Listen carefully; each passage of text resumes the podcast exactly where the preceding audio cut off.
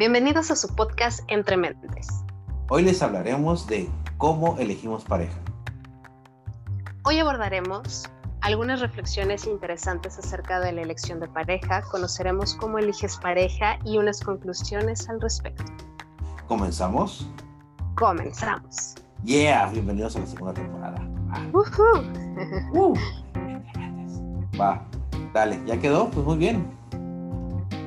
Uf, listo. Listo. Déjame. Ya, ya no me. Ya, ya se nos andaba olvidando, oye.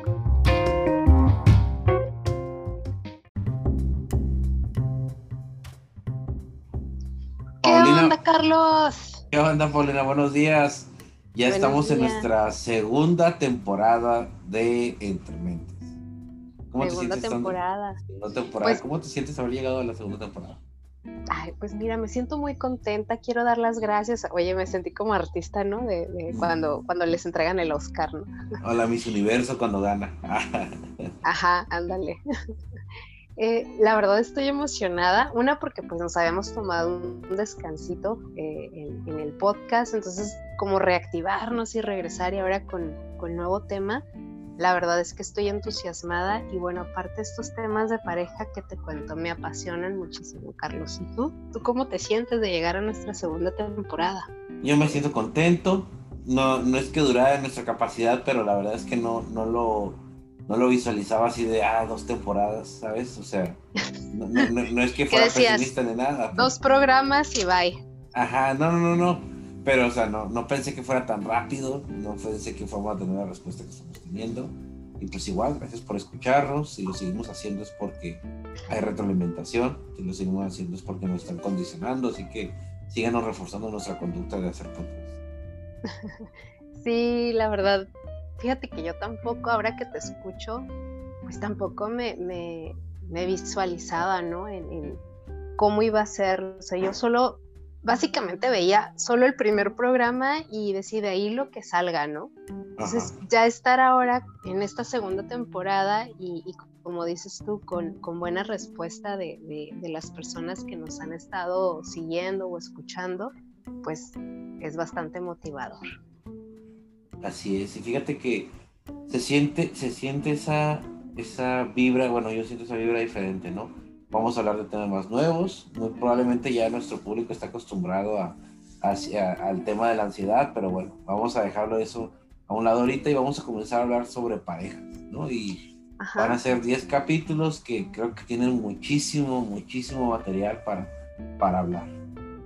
Así es. Y bueno, vamos a dejarlo en pausa entre comillas, porque sabes, algunas, algunos de los temas de pareja también generan ansiedad y también generan estrés y también te pueden llevar a la depresión.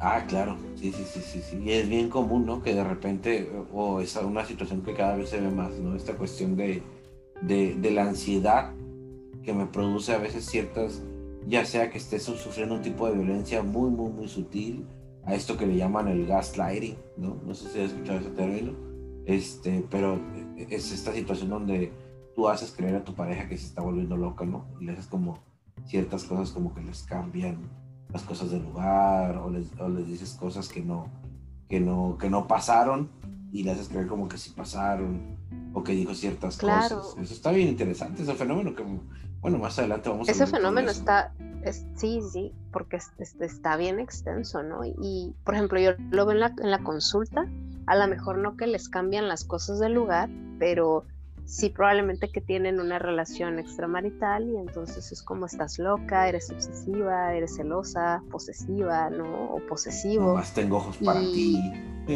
Ajá, y, y no, o sea, en realidad ni se lo está inventando, ¿no? Y está sucediendo. Había una paciente que, que decía, es que yo encuentro cosas, por ejemplo, en, en su carro y me hace dudar que esas cosas son mías, que yo las dejé y no, no eran mías, ¿no? O sea, claramente todo el tiempo nunca fueron de ella.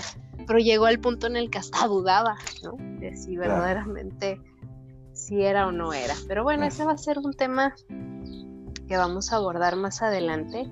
Y, y como pues es tema de pareja, ¿qué te parece, Carlos, que empezamos en este primer episodio de esta segunda temporada en cómo elegimos pareja, ¿no? O sea, vámonos desde el punto cero antes de llegar a, estos temas este, pues más complejos, vamos a esta parte que a lo mejor inicia romántica y, de color de rosa y cómo se va matizando y transformando eh, a veces en una relación muy padre y a veces en todo lo contrario.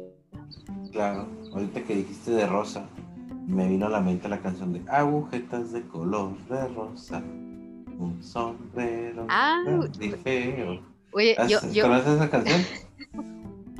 claro, yo era súper fan. ¿Qué te pasa? Yo tenía mis patines blancos ah, agujetas rosas.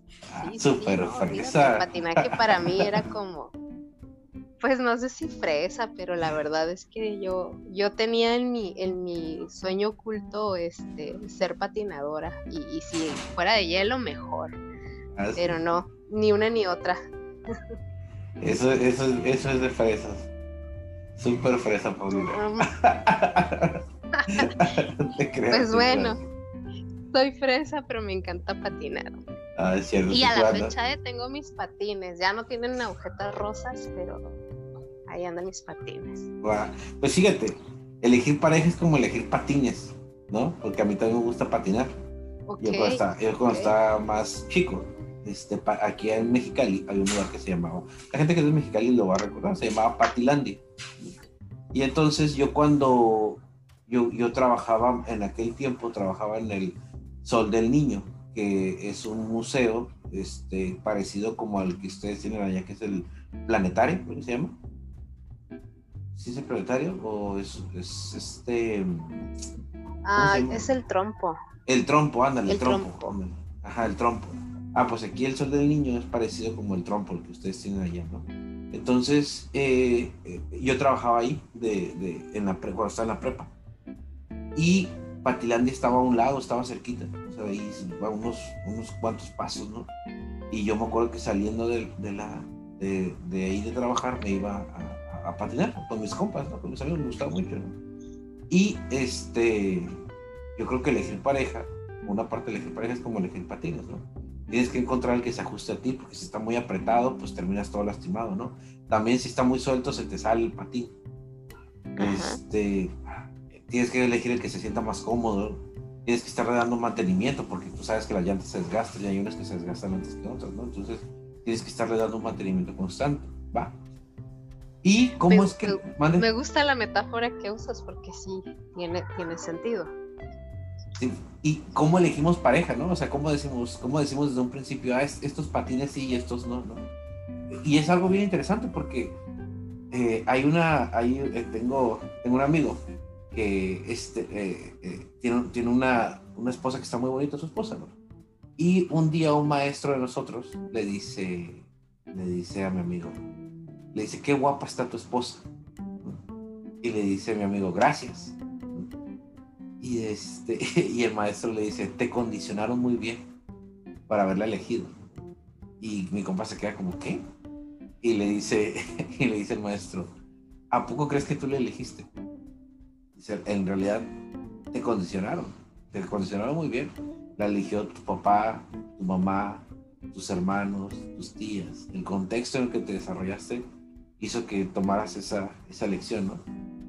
Y, y, entonces mi compa se quedó así como que, dice, yo nunca, dice, me había preguntado cómo es que la había elegido, ¿no? Dice, pero pues en realidad tiene lógica. Todo lo que estuvo a mi alrededor influyó para elegir mi pareja.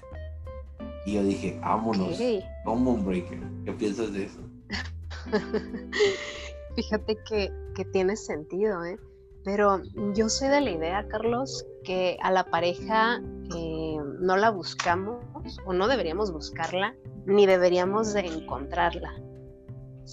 Yo creo que, la pareja más bien la vamos a construir. Y la vamos a construir a, a partir del momento en el que empiezas a identificarte con alguien, que a lo mejor empiezas como tú dices, ¿no? A, ver ese patín si te embona bien, si te aprieta bien, si te cala o, si no es de tu medida, ¿no? Porque eh, al paso de los días, obviamente al principio la persona es alguien desconocido a tu vida, luego se vuelve alguien conocido, luego se vuelve pues una amistad, ¿no? Y esa amistad después empieza a, a sentir pues una atracción que te va llevando a lo mejor a encaminarte a un posible noviazgo. Pero en ese proceso, Carlos, hay cosas que, que no deberían o no deberíamos, ¿no? Eh, desde un principio eh, maquillar o disfrazar. Hay una cuestión que son, por ejemplo, tu escala de valores y si tus valores con los de esta persona que, que sientes esta atracción no empatan y no embonan, aguas ahí, ¿no? Son los primeros focos que empiezan a encenderse. Es por una parte. Pero luego hay otra cuestión que a lo mejor la manera en, cómo se dirige con las, con las demás personas o que cómo se relaciona incluso con su propia familia o incluso cómo te habla a ti.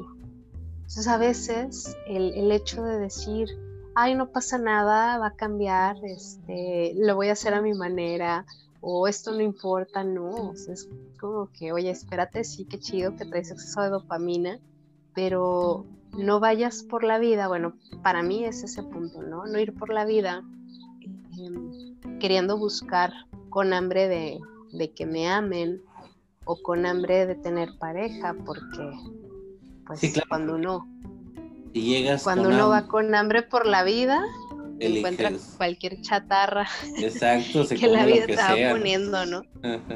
Sí, no, pues sí, con hambre te, te comes lo que sea, ¿no? Hay que tener cuidado. Este, hay que tener cuidado con que te llevas a la boca.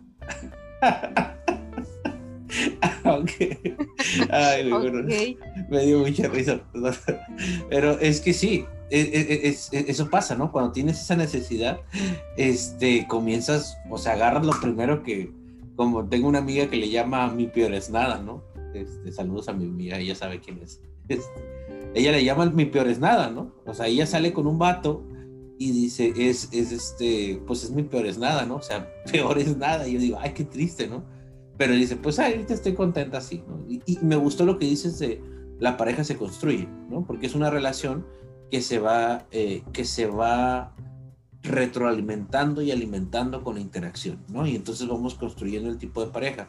Claro que buscas que tenga ciertos atributos, ¿no? Que, que tenga ciertas cualidades y a partir de esas cualidades construyes, ¿no? O se, se autoconstruyen los dos, ¿va? Entonces eso, eso me gusta, ¿no? Pero ¿cómo le hacemos o qué factores influyen para decir esta persona sí y esta persona no? Porque, por ejemplo, fíjate, hay un estudio este, muy interesante donde se, a, a 100 personas creo que fueron, eh, entre ellos no recuerdo cuántos eran hombres y cuántas mujeres, solo recuerdo que había más mujeres que hombres. Se, se, les pidió que describieran como qué es lo que se fijan en alguien físicamente cuando, este, eh, cuando a alguien les gusta, ¿no? Entonces, por ejemplo, las chicas ponían, no sé, había unas que ponían, no, pues a mí me gusta que sea alto, ¿no? Más alto que yo, de preferencia de un 80, 1,90, o sea, más alto que yo, ¿no? Era una de las principales características que pedían las mujeres, ¿no? Que fuera un hombre alto, este, que fuera, muchas ponían, este, que tuviera un pelo lacio, que tuviera los ojos claros, ojos de color, entonces va describiendo como cuál sería su, su hombre ideal, ¿no? Después de que varias personas, tanto hombres como mujeres, describieron como físicamente a su hombre ideal, eh, lo que hicieron es que estas personas buscaron a personas con características parecidas. Es como si tú me dijeras, Pau, ¿no? Este, a mí me gustan los hombres eh, altos, este, con barba, este, y que sean doctores, ¿no? Vamos. Literal. Literal, exacto, ¿no? Es que el esposo de Paulina es, es, es doctor, ¿no? Entonces imagínate, ¿no? Tú dices, ah, y es pues alto y con barba. Y es alto y con barba, exacto. Entonces, eh, tú me das esa descripción y entonces lo que ellos hacían es que de repente a ti te metían en una sala y en esa sala había un montón de hombres con esas características, ¿va? Con las mismas características había varios hombres. Y a pesar de que todos tenían las mismas características, tu cuerpo o este, inconscientemente se fijaba más en uno que en otro, ¿va? o, trataba, o te llamaba la atención más uno que otro, ¿va? O, o, te llamaba la atención más platicar con, más con unos que con otros. Y entonces, eso sin ni siquiera hablar, ¿eh? O sea, antes de que existiera la conversación, ya cuando hay conversación, pues ya pasa algo distinto, ¿no? Pero entonces, desde esa primera instancia, desde ese primer punto, en cuanto llegamos con la pareja, o con una persona, ¿qué, qué, nos hace decidir que esa va a ser mi pareja o, que no lo va a ser, ¿no? Aunque tenga las mismas características de personas que a mí me gustan o que podrían ser atractivas, por cómo es que yo decido a uno sobre otros, ¿no? ¿Qué, qué factores influyen? Eso está muy interesante. Bastante interesante y, y es un tema que tiene, híjole, que tiene muchas ventanas, ¿no? Porque por un lado podríamos hablar de esta parte de la historia de vida, ¿no? De, cómo fue eh, que, creciste, eh, el referente de vida que traes, ¿no? Esta lealtad a tu sistema, toda esta cuestión que te enseñaron consciente o inconsciente. Entonces, desde ahí también puedes hacer una elección de pareja, desde esta parte eh, que tú observabas, que tenías o incluso que no tenías en tu sistema. Pues, por ejemplo, eh, hay, hay, una postura que siempre me ha llamado la atención, la postura de, de, Freud, de Sigmund Freud, que es el padre del psicoanálisis. Y ojo, eh, este, para la gente no somos psicoanalistas. No, somos psicoanalistas. Este, y ojo para la gente que nos escucha, mucha gente cree que Freud es el padre de la psicología, pero no. Freud es el padre del psicoanálisis. Wundt es el padre de la psicología. Pero bueno, este, ese es otro tema para después. Pero eh, Freud plantea que nosotros buscamos pareja, a una pareja que tenga rasgos parecidos, ya sea a nuestro papá o hacia nuestra mamá. Y entonces, con base a eso, con base a la persona que se parezca un poquito más a, nuestra mamá o a nuestro papá de, una forma de ser, ya sea física o en su manera de ser, tendemos a buscar eso porque es lo que conocemos, o ser referente. ¿va? Eso es lo que dice Freud y eso es algo interesante porque si bien es cierto, no ocurre siempre, pero hay muchas personas, y esto también lo explican algunos eh, psicólogos conductistas que hablan que es por este patrón o este condicionamiento de lo que conoces, es el referente que tienes, ¿no? Pero es común, por ejemplo, me toca atender a gente que me dice, ¿sabes qué? Es que mi pareja, o sea, me dicen, yo no sabía que, me, me, doy cuenta que me casé con mi mamá, ¿no? O me casé con mi papá, o sea, tiene cosas parecidas a mi, a mi, a mi familia, ¿no? Dices, wow, o sea, qué interesante cómo muchas veces de manera inconsciente tendemos a elegir lo, un referente o lo que ya conocemos. Claro, porque es lo que te parece eh, como familiar. Exacto. Y que de alguna manera, eh, digamos, puedes acomodarlo dentro de tu esquema, porque de pronto las cosas nuevas o las cosas diferentes y más las personas pueden desequilibrar un poquito nuestro sistema, ¿no? claro. Entonces, esa sería una postura, ¿no? Por ejemplo, la manera en que elegimos pareja, este, según algunos psicoanalistas o según Freud, sería que porque tomamos un punto de referencia y estamos buscando que se parezca a nuestra tribu, por así decirlo, ¿no? O a nuestro núcleo familiar, lo que ya conocemos. Ese sería un, un punto de vista, una explicación que les digo, no siempre sucede, ¿no? Porque también hay estos casos donde tú buscas exactamente lo contrario a, a, lo que tenías en casa, ¿no? Recuerdo una chica que me decía, ¿no? Que ella estaba muy bien con su pareja, o que ella, ella me decía, yo de las cosas que no me puedo quejar es de mi relación, ¿no? O sea, porque mi papá era un hombre muy, este, muy borracho, tomaba mucho, era violento con mi mamá. Dice, yo dije, no, yo voy a buscar a alguien que no tome, este, alguien que sea muy este, tranquilo, que me trate bien. Y sí, tenía una pareja, su esposo, este, no tomaba alcohol, absolutamente nada de alcohol. Este, y parece que pues ella decía que era muy amable, ¿no? Me decía, yo me podría quejar muchas cosas, menos de mi relación de pareja. Yo decía, mira qué chilo, ¿no? Este, a final de cuentas termina siendo un referente como los papás o la familia, ¿no? Porque pues aparte de ahí para decir qué es lo que no quiere y qué es lo que sí quiere, pero como les digo, no siempre se repite el patrón de que buscas cosas parecidas a tu familia. Así es, no siempre buscas eh, lo parecido. Y muchas veces cuando has vivido situaciones de violencia, de estrés, de abuso, pues obviamente no quieres lo que ya viviste.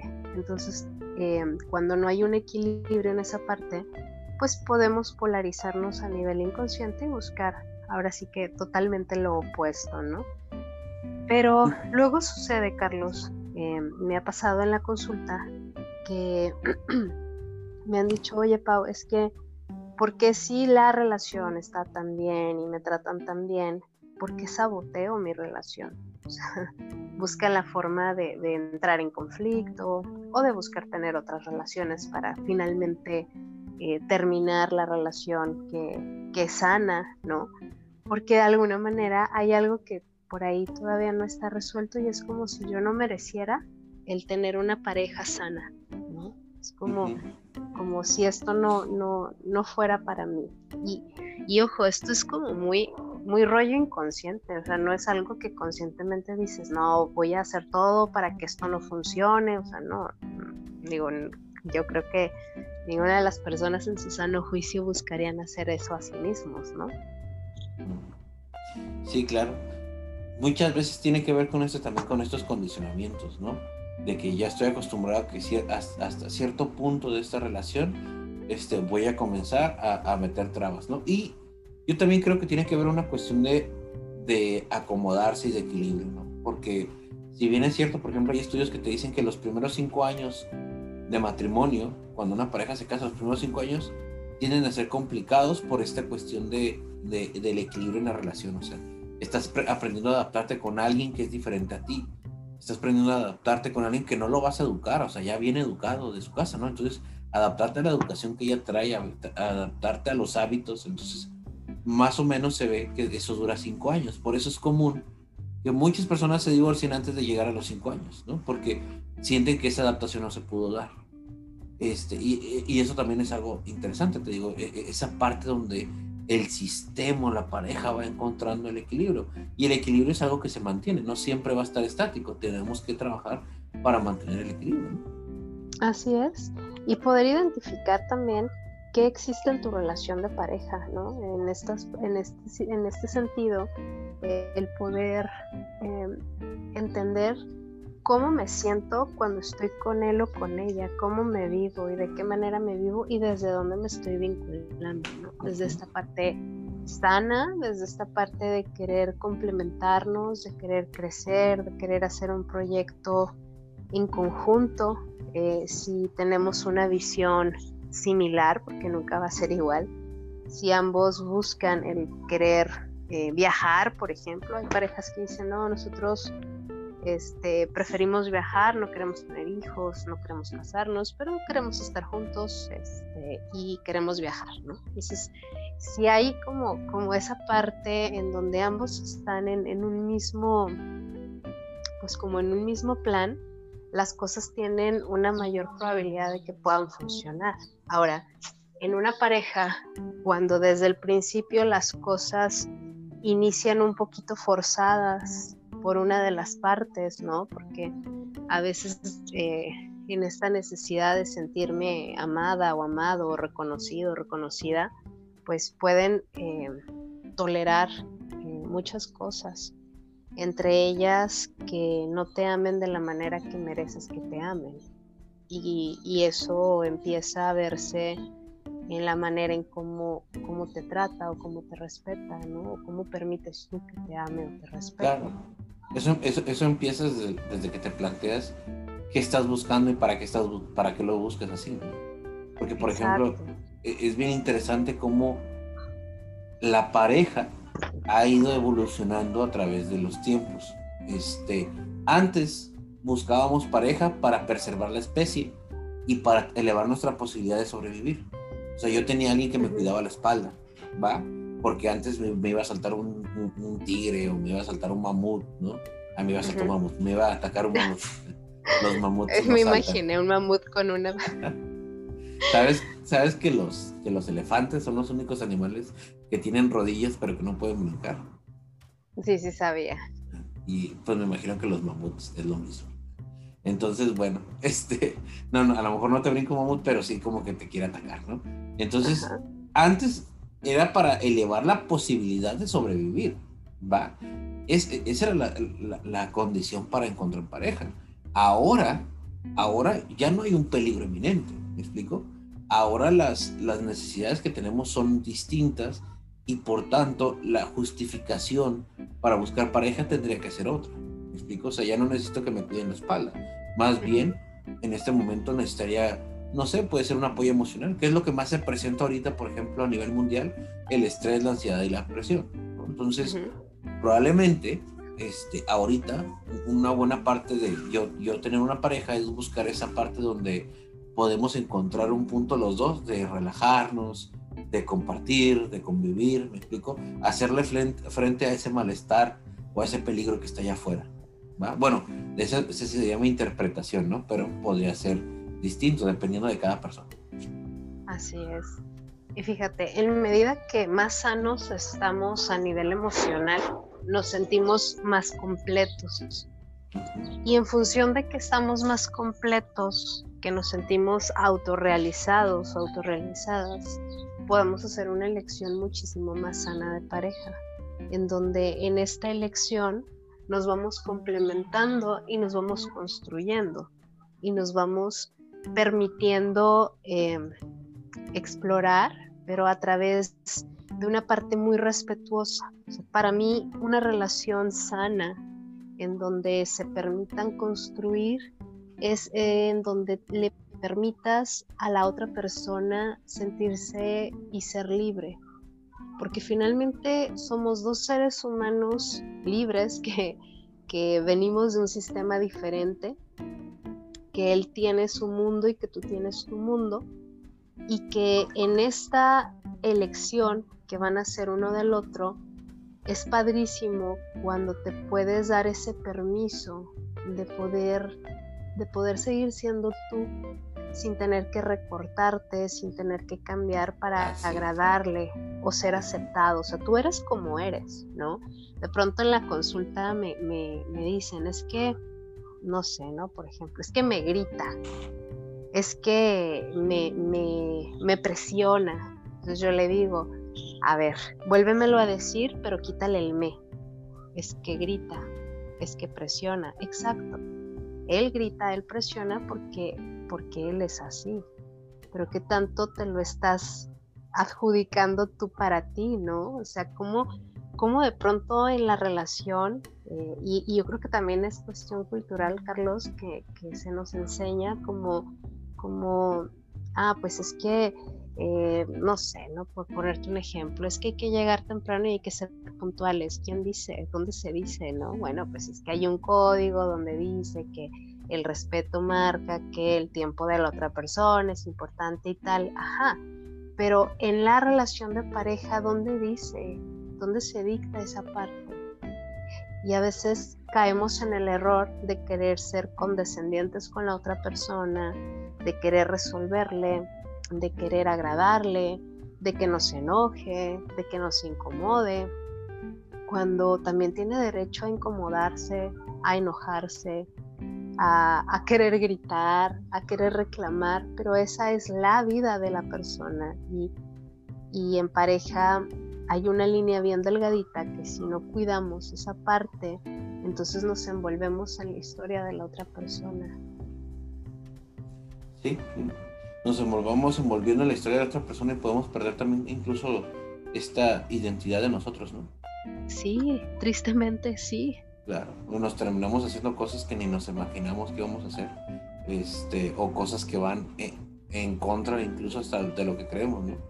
Es muy común a veces estas parejas que, que terminan vistiéndose igual, ¿no? O que terminan pareciéndose, ¿no? Este, ¿qué digo? Está chilo, está bien, pero siempre debe haber un, un, equilibrio, ¿no? O sea, digo, si, si ustedes lo hacen y de repente sucede a las personas que están escuchando, Digo, yo creo que es saludable, pero siempre evitar caer en los, en, los extremos. Pero fíjate, Pau. Siempre y cuando, cuando a las dos personas les haga sentir cómoda. ah, les, haga sentir, cómodo, Sí, sí, sí, porque si uno quiere y el otro está obligado, ¿no? Y, no quiere, pues ahí estamos hablando que hay un desequilibrio, ¿no? Pero, por ejemplo, yo tuve una novia que era vegana. Ajá. No comía carne. Y, y en aquel tiempo yo era súper carnívoro, o sea, yo era el, el vato de que quiero ir por este corte, o sea, súper carnívoro, ¿no? Y entonces estuvo bien chilo porque cuando yo la conocí, este, me acuerdo que cuando yo la conocí, la, la, la, la, dije, ah, pues la voy a invitar a salir, ¿no? Y la voy a llevar a un restaurante, que un restaurante de muy carne. Bonito, de aquí en Mexicali de cortes de carne, ¿no? y este y, medio cariñoso, ¿no? Aquí, este, y entonces pues la llevé Y pues, que oh sorpresa, pues no come carne, ¿no? Entonces fue así como, y fíjate que no lo habíamos platicado, fue como que, ah, órale, ¿no? Y ya cuando nos pusimos de novios, cuando nos pusimos de novios fue comenzar, para mí fue a comenzar a aprender porque de repente yo descubrí cosas que hasta la fecha como, que digo, o sea, qué, qué chilo, ¿no? Por ejemplo, yo me, yo me di la oportunidad de, eh, de probar las hamburguesas de Portobelo, por ejemplo, ¿no? Este, súper ricas. Eh, súper ricas. En, en, espero que nos patrocinen, no nos patrocinan, pero espero que sí. En, en Alma Verde venden unos bonles de coliflor riquísimos, así, pero en verdad son los bonles que más me gustan, los bonles de coliflor. Están súper ricos. ¿Los has probado los de Alma Verde? Sí, sí, los he probado. Sí, ah, están bien. Y el agua de limón que venden ahí también está bien rica. Pero bueno, este, patrocínenos Alma Verde. este. Cada Por lo menos un desayuno. Bueno, es un desayuno. Cada vez que iba a Tijuana, este, iba a comer ahí. Y ya tiene poquito, ya tiene, ya tiene como unos dos años que abrieron, aquí en Mexicali abrieron uno y está súper cerca de mi casa, me queda dos minutos. Sí, súper cerca de mi casa. Entonces. El este, universo conspiró a tu favor. Sí, ajá, sí, aquí me lo pusieron y, este, y cada persona que conozco la llevo a comer muebles y, y, quedan fascinados. Entonces, yo, eso fue yo que yo me comencé a abrir, ¿no? Yo dije, ah, mira, voy a comenzar a experimentar, a ver qué pasa, ¿no? Y la verdad es que me gustó y digo, ahorita, a pesar de que ya terminé esa relación, eh, yo sigo consumiendo esto y fue como que algo agradable y fue algo nuevo, ¿no? Entonces yo creo que esa parte es muy válida, ¿no? El tú decir, bueno, va, estoy en una relación, vamos a aprender algo nuevo, algo diferente. Este, sin embargo, en ese momento mi meta nunca fue, ay, me voy a hacer vegano y yo también voy a, ¿sí me explico? O sea, yo mantenía mi identidad, sin embargo era flexible en comenzar a experimentar. Creo que esa es una clave muy importante tener esa también disposición, ¿no? A, conocer como, como ahorita lo planteas tú, ¿no? O sea, finalmente tú tuviste la disposición de querer conocer el mundo de ella, más no significa que por agradarle a ella tú te ibas a convertir en una persona este, vegana. Exacto. Tú, tú seguías siendo la persona que le gustaba comer carne, pero cuando estaba con ella te podías dar el permiso de poder comer o entrar al mundo de ella, ¿no? Y, no significa que te estabas recortando o que te estabas cambiando. Esa es desde una parte muy sana, pero ¿qué pasa, por ejemplo, no sé, es, una cuestión vegana, ¿no? A lo mejor que tú te hubieras este, convertido en, en, vegano y entonces este, te hubieras transformado totalmente, o las personas que profesan otra religión y que en tu, en tu estructura no figura esa religión, pero por no querer perder a la persona, entonces eh, te, adoctrinas a eso o cambias totalmente para que, para que la persona no se vaya de tu lado y que te siga queriendo. Claro. Es donde comienza a perder tu identidad, ¿no? Exacto. Y, es una línea súper delgadita. O sea, ya cuando, cuando menos lo, te das, te das cuenta, lo observas, ya estás adentro. Ajá. Entonces, ¿qué hacer en ese momento? Pues primero es volver a conectarte con tu esencia, identificar como, como aquella persona fuera del Oxxo te decía, ¿no? ¿Quién eres tú? sí, claro. Fíjate que hay... Ah, ¿me, vas a decir algo? No, no, adelante. Fíjate que hay una filósofa, este, una filósofa feminista de los años 50 que se llama Simone de Beauvoir y esta mujer ha escrito muchas cosas acerca de las relaciones de pareja y está muy interesante. Y ella habla acerca de muchas veces como por ejemplo las carencias. Esto que me dices, el, de, el de, ah, es que como no quiero perder a esta persona, me voy a hacer de su religión, aunque a mí no me lata su religión. Eso tiene que ver con una carencia, ¿no? Tiene que ver con una cuestión de, de o sea, ¿qué me ofrece, qué me está ofreciendo esa persona o qué, qué carencia llena dentro de mí? Este, que yo estoy dispuesta a hacer todo este cambio, ¿no? Porque si yo tuviera, si yo tuviera eso, ya no sería necesario hacer todo este cambio, ¿me explico? O sentirme tan aceptado con esa persona. ¿Va? Eso tiene que ver desde, desde un punto de vista de, de yo, mis carencias y cómo yo me siento conmigo y la cuestión de, de, la autoestima, ¿no? ¿Qué tanto yo me estimo o qué tanto yo estimo mis atributos, mis habilidades, mi, mi persona, ¿va? Entonces, eh, eso es algo interesante, ¿no? También como el hecho de tener carencias o no hace que elijamos a una persona o a otra. Sí, totalmente de acuerdo, porque desde esa necesidad vamos a vincularnos con la otra persona. Algo que... Desde esa necesidad... Ah, perdón, te decía, desde esa necesidad nos vamos a vincular con, con la otra persona y, y, a veces no nos damos cuenta en, el, en, el,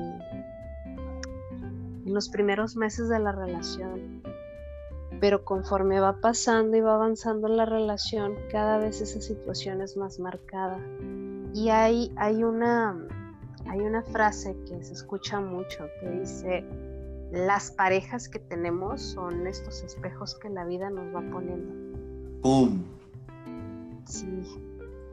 Y, y, dices, bueno, como, espejo, ¿no? Porque a lo mejor, este, no sé, tú ves en tu pareja que es una persona que todo el tiempo está a prisa y que está acelerada y que no hay un momento en el que descanse, incluso hasta cuando está dormido o dormida, este, se mueve mucho y está creando y está construyendo y parecería que no hay ningún momentito que, que descanse y a lo mejor tú eres todo lo contrario. Entonces dices, ¿cómo va a ser mi espejo? O sea, si yo me veo y no me veo en él o no me veo en ella, ¿no? Entonces, el ser espejo no necesariamente se va a proyectar con exactitud mi, manera de actuar en ese momento, ¿sí? pero sí me va a reflejar literal, como si te paras en un espejo y ves tu imagen, pero en este caso te va, te va a proyectar tus heridas. A lo mejor tú no eres acelerada, pero ¿quién en la historia de tu vida este, sí lo era? ¿no? A lo mejor tuviste una mamá o un papá que siempre iba a prisa por la vida y que eso te generaba conflicto o te generaba frustración o te generaba enojo y, que quizás lo bloqueaste o que a lo mejor ahí sí quedó como, ah, pues sí, así era mi papá o así era mi mamá, pero ahora que lo vives con una pareja eh, y, y que explotas o que te molesta o que te incomoda, pues te está dando esta imagen o este reflejo para que también te des la oportunidad de poder resolver lo que se quedó inconcluso. Claro. Es como, sería como seguir trabajando esa parte, ¿no? sí. Como seguir. Ok, bueno, es que me haces, verlo de una manera diferente, porque yo, yo sentía que, por ejemplo, esta, esta parte de, de la carencia se, se podría trabajar de manera individual. O esa parte de lo que me hace falta se puede trabajar de manera individual, pero ahorita con lo que dices, bueno, también reflexiono que entonces se podría trabajar en equipo, ¿no? Claro, porque acuérdate una cosa, y, esa es otra frase que también he escuchado, que se me hace este, fuerte, pero muy cierta. Vamos a tener la pareja para la que nos alcanza. Tú vas a tener la pareja para la que te alcanza y no económicamente. No me descansa para, Johansson. bueno, quién sabe, emocionalmente. O sea, no, me refiero a lo económico, me ah, refiero a lo emocional. Entonces, eh, la pareja que tú tienes este, y que te, a lo mejor te quejas y le juzgas y reclamas, aguas, habla más de ti que de la pareja, porque al final tú estás ahí y al final tú le estás eligiendo y al final en tu banco emocional pues es para lo que te alcanzó y es lo que elegiste porque era el recurso que tenías disponible en ese momento. ¡Bum! ¡Ay, qué piedradota! ¡Ah! Me dolió. ¡Ah! ah este, me, llegó. No, pero sí es cierto. O sea, eh, eh, con, base al momento en el que estamos viviendo, ¿no? Con base al momento y esas características. Claro, en otro momento a lo mejor hemos elegido a alguien más, ¿no? Pero eso, es algo bien importante. Yo creo que una de las partes importantes para, comenzar a elegir pareja es que tú te preguntes para qué. ¿Para qué quieres una pareja? ¿Va? Y, por ejemplo, yo comparto esto muy personal de mi parte, ¿no? Este, yo ahorita tengo, eh, ¿cuántos tengo? Ay, güey, se me olvidó. Tengo como tres años, este, sin pareja, ¿no? Como dos años sin pareja, Y, este, y, y, y yo me hago esa pregunta constantemente, ¿no? Cuando conozco a alguien digo, ¿para qué? cuál es, cuál va a ser mi objetivo, ¿no? ¿Qué es lo que yo estoy buscando? ¿Qué es lo que yo quiero este, conseguir? Este, y, y, por ejemplo, eso es, algo que me planteo mucho porque algo que pasa es que yo trabajo mucho y entonces dentro de mi trabajo yo digo, ay, güey, a veces siento que no podría tener ese espacio para alguien más, ¿no? Porque una pareja necesita de tiempo. Ah, o sea, ocupa, ocupas tiempo, ocupas dedicarle su tiempo.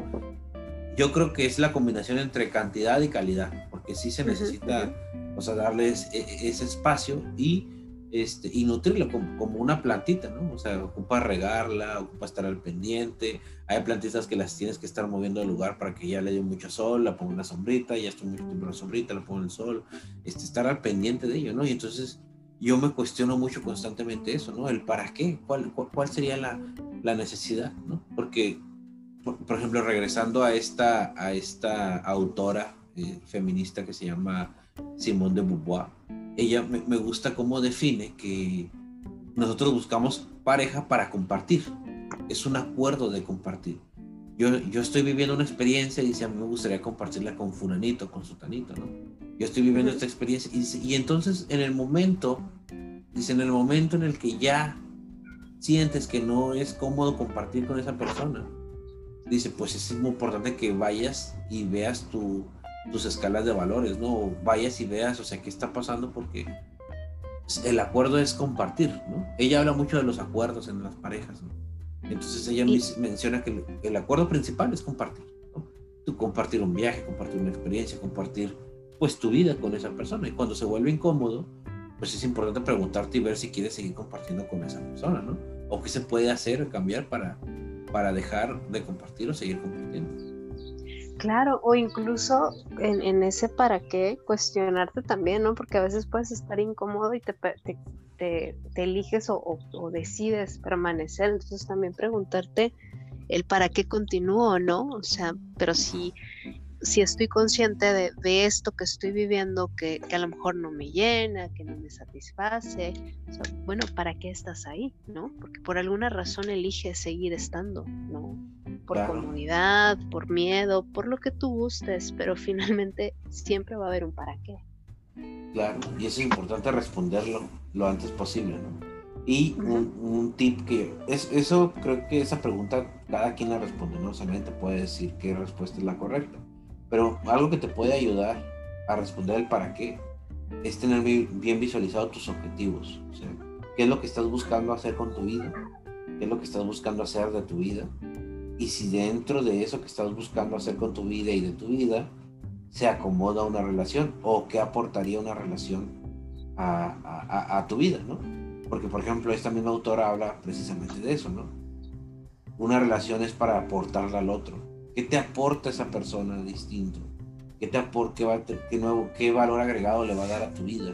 ¿Y qué, qué diferencia va a hacer? Y, y, eso al final de cuentas es muy importante. Es, es muy común ver en las sesiones, muy, muy común. Me toca más con chicas que con hombres.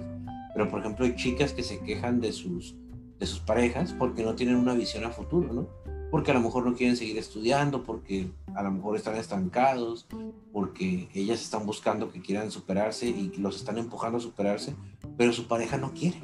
Y eso es algo bien común que llega a sesión y bueno, desde mi experiencia me han llegado más chicas que hombres, este, precisamente en este tema de, es que mi pareja no, no, este, no quiere superarse. No sé, chicas que me dicen, yo estoy haciendo mi doctorado, mi maestría, estoy estoy subiendo de puesto en el trabajo, me está yendo muy bien, y mi pareja siento que, que, que, no quiere avanzar. Se estancó, ¿no? Que se estancó, exacto, ¿no? Entonces, eso es importante comenzar a cuestionarse, ¿no? O sea, ¿qué tanto yo voy a seguir tolerando esto y qué tanto está aportando a mi vida este, e, esta persona?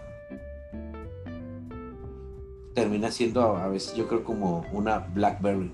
¿Sabes cuáles son las Blackberry? Los celulares viejitos que se ah, usaban. Bueno, ajá, eh, los celulares viejitos se llaman BlackBerry, pero ¿sabes por qué se llaman BlackBerry? Este, en Estados Unidos antes se les ponía un grillete a los presos. A los que estaban en la cárcel se ponía un grillete con una cadena y una pelota, una bola negra, este, que estaba pesada, era de fierro. No sé si a lo mejor alguna vez lo viste en las películas. Sí, sí, A esa se le llama BlackBerry, ¿no? Y al celular le pusieron así porque iba contigo para todas partes. Porque antes, antes, antes los celulares pues no era como que tan común que lo trajeras el teléfono para un lado y para otro, ¿no? Entonces por eso le pusieron el celular BlackBerry, porque te acompañaba para todas partes, ¿no? Pero la BlackBerry es esa, es esa bola negra que, que les daban a los presos para hacerlos más lentos y que no escaparan, que no escaparan de prisión. Entonces ellos tenían que cargar su BlackBerry o su pelotita esa de fierro que estaba, tenía cierto peso y este, el peso era proporcional al, al, al peso de la persona, del, del, ahora sí que del reo. Este, y era pues para eso, para dificultarle la movilidad y si que intentaban escapar, pues no pudieron, ¿no?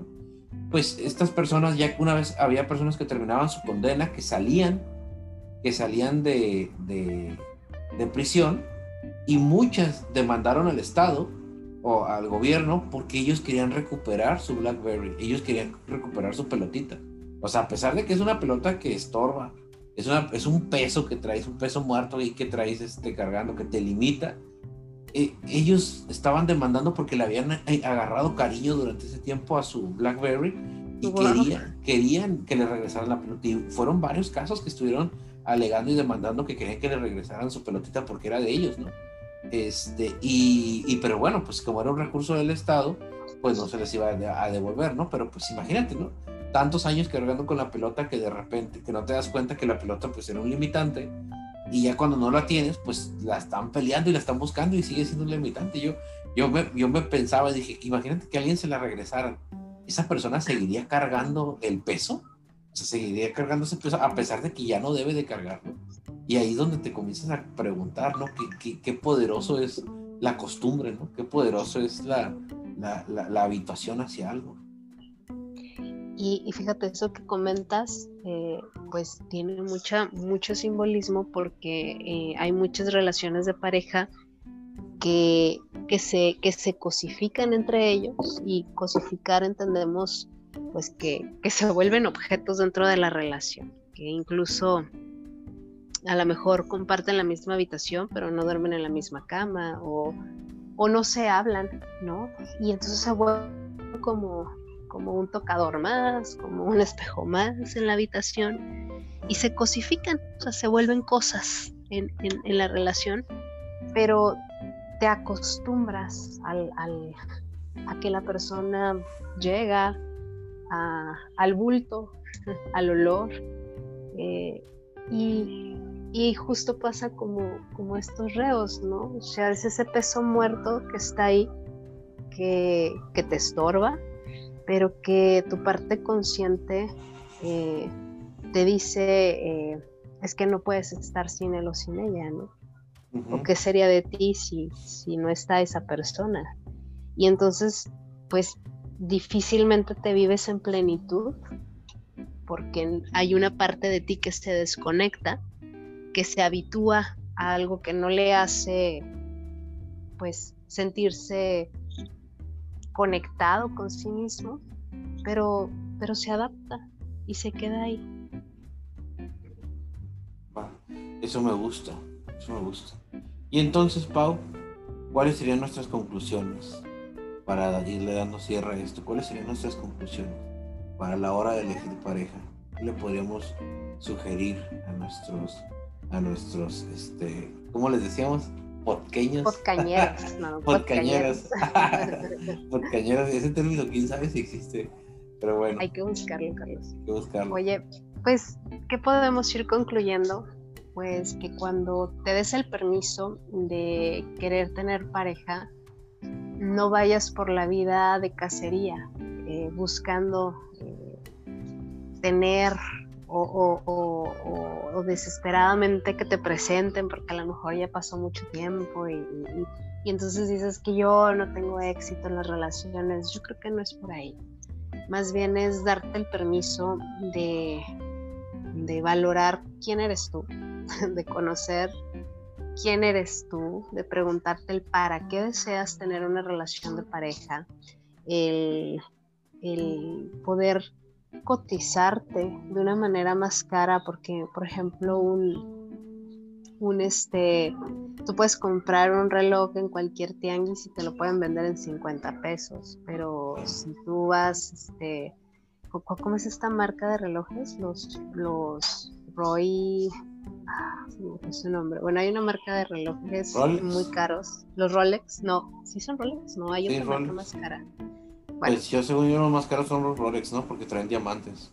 Ok, entonces imagínate, o sea, es un Rolex por el simple hecho de, aunque no tenga un diamante, el simple hecho de la marca ya lo cotiza, ya no lo vas a encontrar en 50 pesos, ¿no? Ya se va a cotizar en, en algo más caro porque hay una marca detrás de ese reloj. Nosotros somos esa marca propia. Tú vas a, a, darte esa plusvalía a ti mismo y entonces en ese, en ese trabajar en tu persona, pues le vas a dar el valor de realmente lo que eres, lo que vales, lo que quieres y hacia dónde vas y desde ahí vas a poder vincularte con otra persona que tenga ese mismo valor, que ahora sí ambos tengan eh, pues en su banco emocional ese efectivo emocional para poder compaginar y para poder complementar una relación mucho más sana. ¿sí? Entonces, si no tienes pareja, date el permiso primero de conquistarte a ti, de conocerte a ti, aunque suene muy romántico, el poder estructurar quién eres tú como ser humano, qué te gusta y qué no te gusta, ¿no? Y, la pregunta así que, que, hacíamos en este podcast, ¿no? El para qué elijo tener una relación de pareja. Y si voy por la vida desesperado, desesperada, con esta hambre de amar y de que me amen, pues también ten la, la conciencia eh, de que probablemente las cosas no van a ser como tu expectativa las está marcando. Entonces, si tú generas altas expectativas, pues vas a generar altas frustraciones. Claro pues mi sugerencia, mi sugerencia, tiene que ver precisamente también con esto. Pregúntate el para qué. ¿Para qué estás buscando parejas? Este, ¿Qué sería diferente en tu vida? ¿Cuáles son tus objetivos a corto, a mediano, a largo plazo? Si es sostenible mantener para ti esto. Este, porque yo creo que eh, tener pareja es una cuestión de madurez y de sentirnos listos. Entonces constantemente pregúntate para qué lo necesitas o para qué lo quieres. ¿va?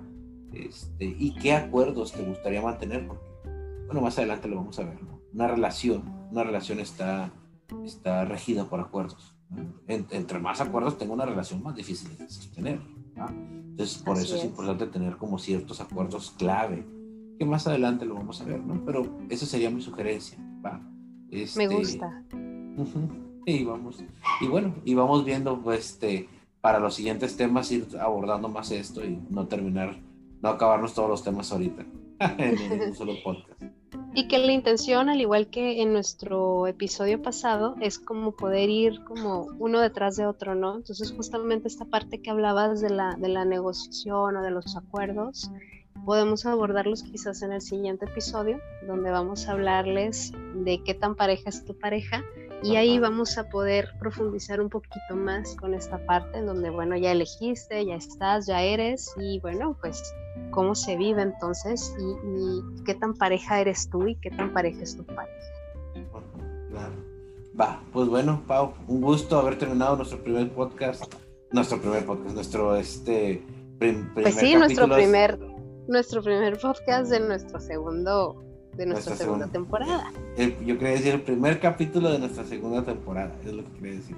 terminamos nuestro primer capítulo de la segunda temporada y pues bueno, gracias por escucharnos, este, compártanos, denos like, este, si les gusta lo que estamos hablando, si les gusta este proyecto, este, ahí traeremos todavía más sorpresas, vienen nuevos proyectos relacionados con nuestro podcast y pues bueno, gracias por seguirnos. Muchas gracias, nos vemos el otro jueves. Bye bye. Nos vemos, bye.